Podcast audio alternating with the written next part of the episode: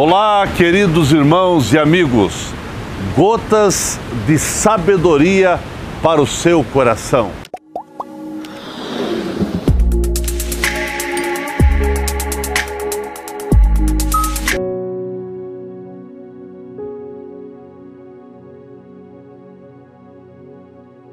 No Salmo 46, versículo 4, o salmista diz: Há um rio cujas correntes alegram a cidade de Deus. Rios fizeram parte do desenvolvimento da raça humana, pois os mesmos são fontes de recursos naturais indispensáveis aos seres vivos. E assim, os rios sempre fizeram parte essencial da cultura, da economia, da história e da vida social da humanidade. A maioria das cidades começaram a se desenvolver a partir de um rio que cruza seu território geográfico. No desenvolvimento de uma comunidade, de um povo, de uma nação, sempre tem que ter um rio. E assim eu creio que para o desenvolvimento espiritual de qualquer pessoa tem que ter um rio, não importa as circunstâncias, as crises, as adversidades que você esteja enfrentando. A Bíblia diz: há um rio. E na própria palavra de Deus, nós percebemos que foram inúmeras as experiências que homens e mulheres tiveram junto a um rio. Já no começo da criação, lá no Éden, havia um rio que se dividia em quatro braços. Joquebede salvou o seu filho Moisés colocando nas águas do rio. Josué teve que atravessar o rio para derrubar as muralhas de Jericó. Gideão precisou levar 10 mil homens ao rio para Deus escolher dentre esses os 300 valentes. Naamã teve que descer ao rio para ser curado. O profeta Ezequiel teve uma visão onde foi convidado a entrar no mais profundo do rio, passando por várias experiências até que teve que nadar.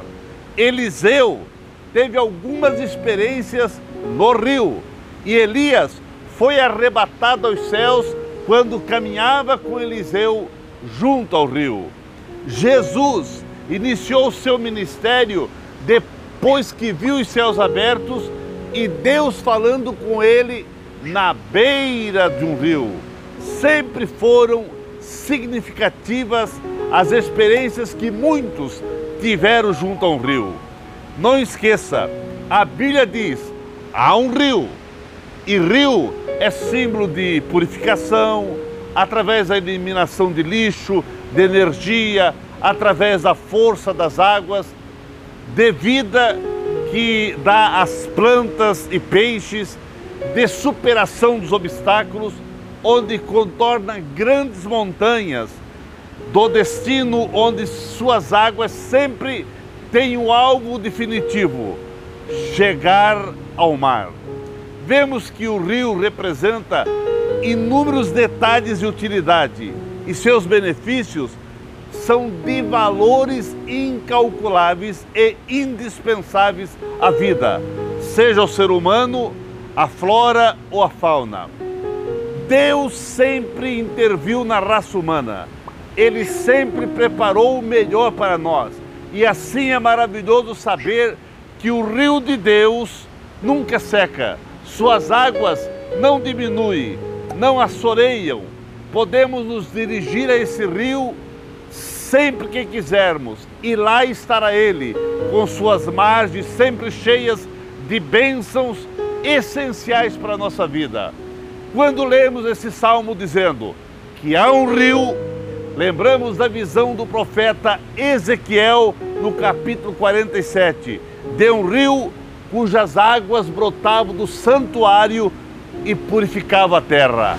A água, um bem tão precioso, principalmente naquela terra árida lá na Palestina. Surge mais uma vez na Bíblia como símbolo de paz, restauração, vida e frutos. Seja qual for a situação adversa que você esteja passando, não se desespere ou desanime, porque há um rio. E assim como tantas pessoas estiveram suas vidas transformadas e abençoadas junto a um rio, da mesma maneira há um rio fluindo do, do trono de Deus para trazer paz, alegria, milagres e muita renovação na tua vida.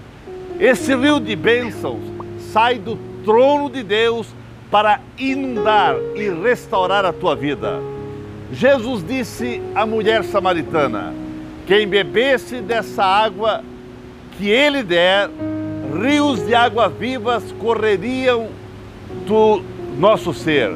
Sempre tem um rio que supre todas as necessidades, que nos sustenta, que nos alegra e alegra muito os nossos corações.